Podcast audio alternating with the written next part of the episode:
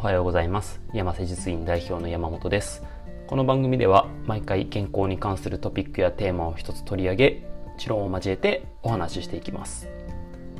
今回はですね、えー、高濃度ビタミン C 点滴というテーマでお話ししていこうかなと思います。えー、美容関係ですね、えー、例えばシミを取るだったりだとかレーザーでどうのこうのと、えー、そのあたりにですね、えー、詳しい方だったりだとか、実践されている方は聞いたことあるかもしれないんですけども、先日ですね、えー、高濃度ビタミン C 点滴というものを受けてきました。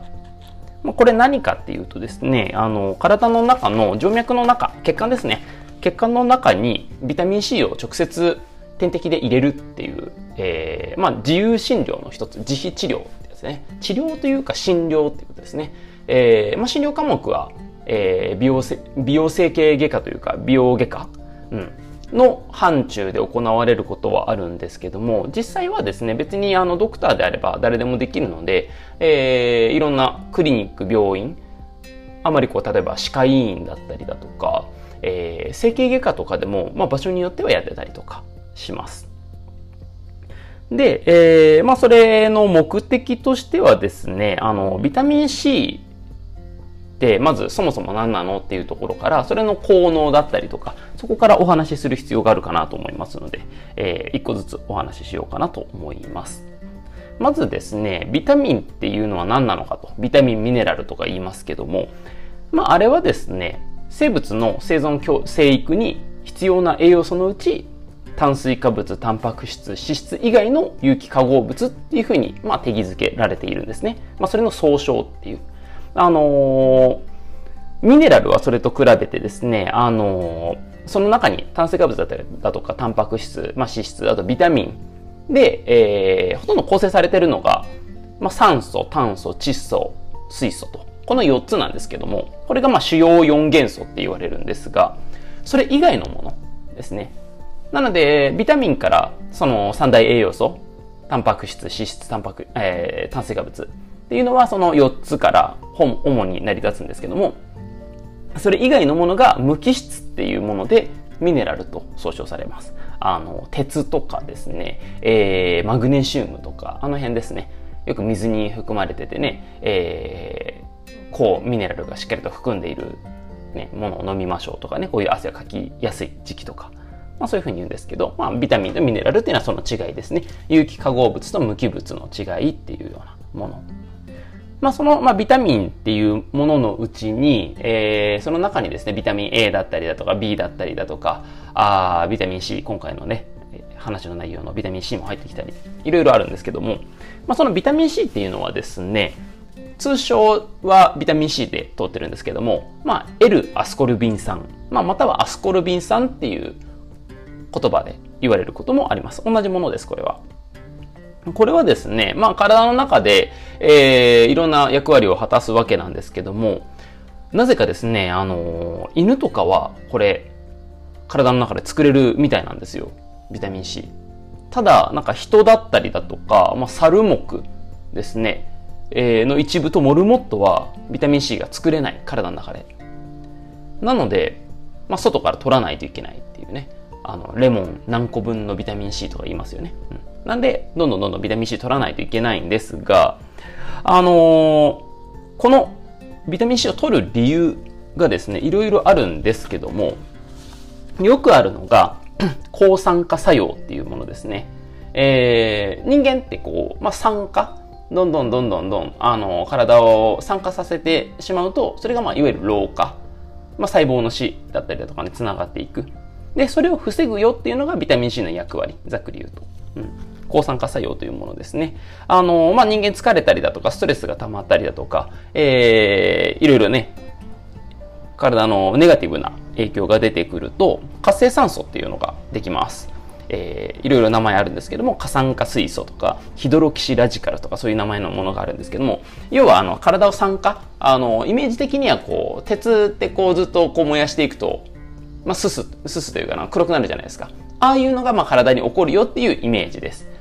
なので、だんだんだんだんこう、黒く、えー、どんどんどんどん老化していくという。ものになってきます。それを抑えるのがビタミン C の役割。っていうのもあるのと、あとはですね、ビタミン全般言えるのが、あの、免疫ですね。あの、免疫力を高めるっていうふうに言われてます。はい。やっぱりですね、あの、見てても栄養管理だったりだとか、まあ、例えば栄養管理をしっかりしているものの、明らかにこう、運動量が多いとか、ストレス型の方、ストレスがすごく多い方っていうのは、どうしてもあのビタミンっていうのは失われやすいんですね。あと、ちなみにタバコ吸う方もビタミン C 失われやすいって言いますね。そういう方ってやっぱり免疫力下がるんですよね。なんで風邪ひきやすいとか、えー、調子が狂いやすいっていうところ。まあ、その免疫機能を高めるっていう意味合いでもビタミン C は重要になってきます。まあ、その辺の抗酸化だったりだとか、えー、免疫力高めるとか、あとまあ単純に、まあ、肌の調子、まあ、美容っていう点で言うと、えー、肌の調子を整えるだったりだとかですね、そういう効果を期待しているわけなんですが、まあ、僕個人としては、あまり美容っていうのはあんま興味がなくて、えー、実際ね、外ランニング行く時も日焼け止めとかあんまり塗らないっていうね。なので結構ね、シミとかはちょっとずつやっぱ年齢とともに増えてきてはいるんですけど、まああまり興味がなくてですね、あの、どちらかというとですね、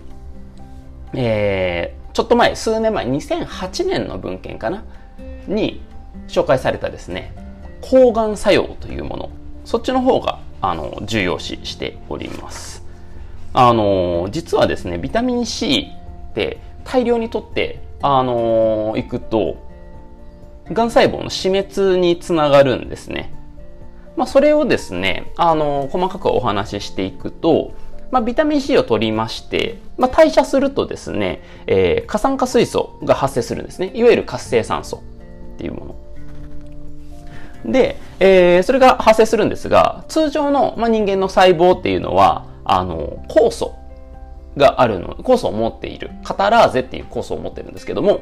それがその過炭化水素を中和するので、まあ、打ち消してくれるんですね。で、まあ、ビタミン C のいい部分、あの、抗酸化力だったりとかですね、そういうことを、えー、発言、えー、発言かな？発言って言えばいいのかな？えー、させるわけなんですが、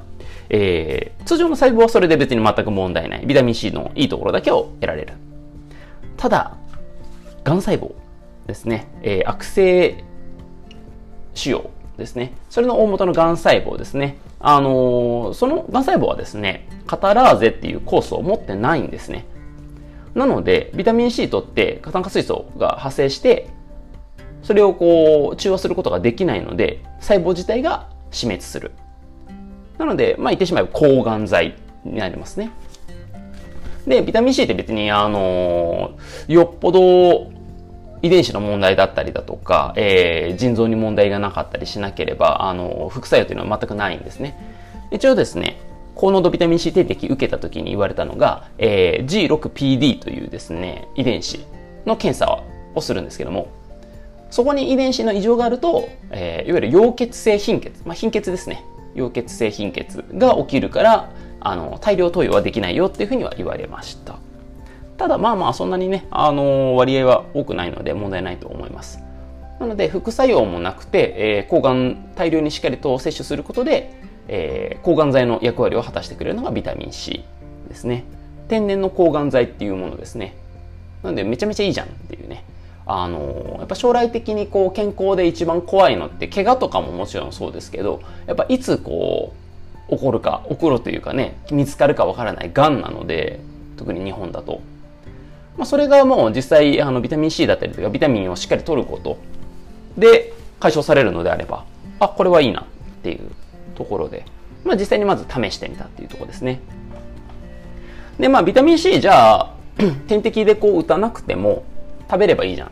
とか飲めばいい、ね、ビタミン C1000mg 配合のね、えー、瓶に入ったドリンクコンビニとかでも売ってますけど、えーまあ、確かにですね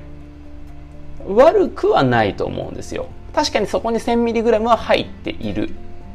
ただ、えー、いろいろ調べていくとですね、ビタミン C の特徴がちょっと厄介でして、えー、その辺お話ししようかなと思うんですけども、ビタミン C って、まあ、取るのはやっぱり大事だし、えー、野菜とかにも含まれてたりだとか、意外とまあ摂取しやすいものではあるんですね。まあ、レモンだったりとかもですね、柑橘系のものにも含まれてますし、ただ、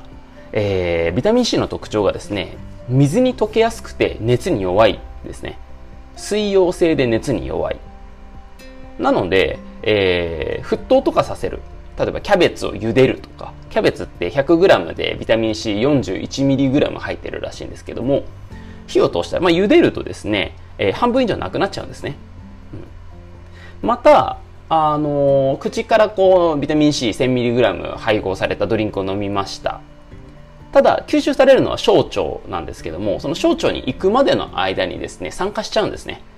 うん。溶けちゃったりだとか、熱にやられる。体の中ってやっぱね、胃酸だったり酸化、ね、酸もありますし、えー、暖かいので、やっぱそれでやられちゃって、実際にこう、小腸までにたどり着くのはごく一部っていう。なので、あんまり効果がないなっていう、相当取らないといけないっていうふうに言われてますね。ある程度その、人間のこう、生存するには、維持できるレベルは、まあ普段の食事とかでも取れなくはないんですけども、やっぱ癌細胞を死滅させるとか、えー、思いっきりこう抗酸化力をガツンと上げるってことになると、やっぱ大量に摂取する必要がある。ただ、えー、これもまた、えー、ビタミン C の吸収率もちょっとネックになってきまして、えー、1日あたりですね、200mg までは結構9割方吸収できるんですよ。これいいんですけども、ただ、えー、1000mg、1g ですね。それ以上、えー、1日取ってしまうとですね、あのー、吸収率が50%以下に下がるよっていうデータが出ております。なので、やっぱたくさん取っても、その分吸収率が悪い。これはいかがなものかと。なので、1000mg 取ったところで、まずそもそもが 500mg に上限が定められてしまって、さらにそこから、えー、腸管内です。腸管内、えー、小腸に届くまで、消化管ですね。取ってる間にだんだんだんだんこう酸化されて、実際に残ったのはごく一部。っていう風になってしまいます。なので、えー、しっかりとビタミン C を大量にしっかり効果を出すために取るには、大大量に取らないといけないっていうことなんですね。もうこの 1000mg なんか比じゃないぐらい取らないといけない。で、口から取るのだとやっぱり消化管を通らなければならないので、そこをパスするっていうことを考えると、じゃあ直接血管に入れちゃえばいいよねっていう考え方が、この抗酸、高濃度ビタミン C 点滴というものになります。まあ、今回僕も初めてやったので、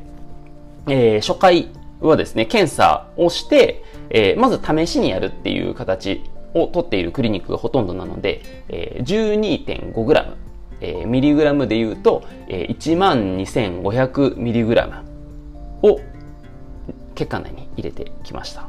大体点滴でやるんですけど、大体時間で言うと3、40分ぐらい、あの、本当にベッドで寝て、その間ずっと点滴つけて、あの、ポタポタと落としていくっていう風ですね。